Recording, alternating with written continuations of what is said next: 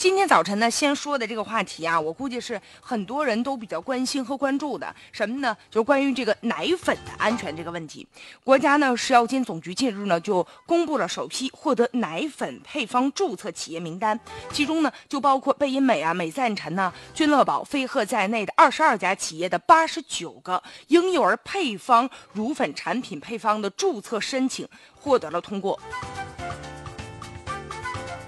根据相关的规定，自打呢二零一八年的一月一号开始，所有取得配方注册的婴配产品都要在标签呢和说明当中啊标注注册号。有人呢把这个称作是史上最严的奶粉新政。自打二零零八年三鹿奶粉这事件爆发之后，现如今过去已经是九年的时间了，八九年啊。但是呢，仍然有很多消费者啊，就对这个奶粉呢缺乏信心，还有的人呢就盲目的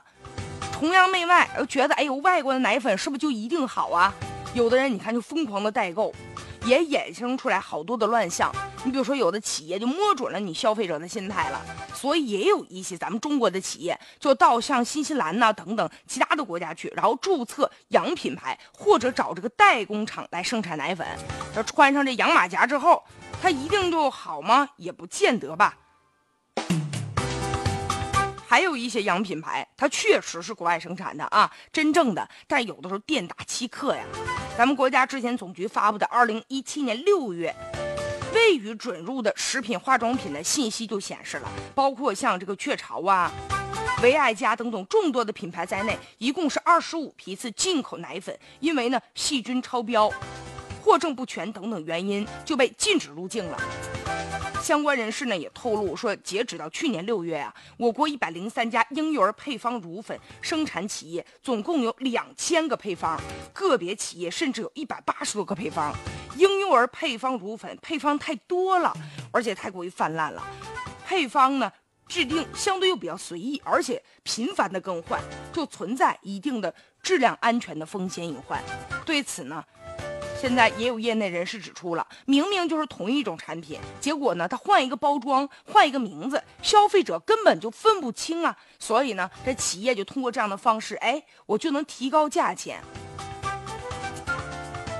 但是婴幼儿奶粉的它的安全性啊，直接就关系到宝宝的健康。所以现在呢，咱们对这个奶粉，尤其呢是婴幼儿奶粉，要出台最严的管理的规定了。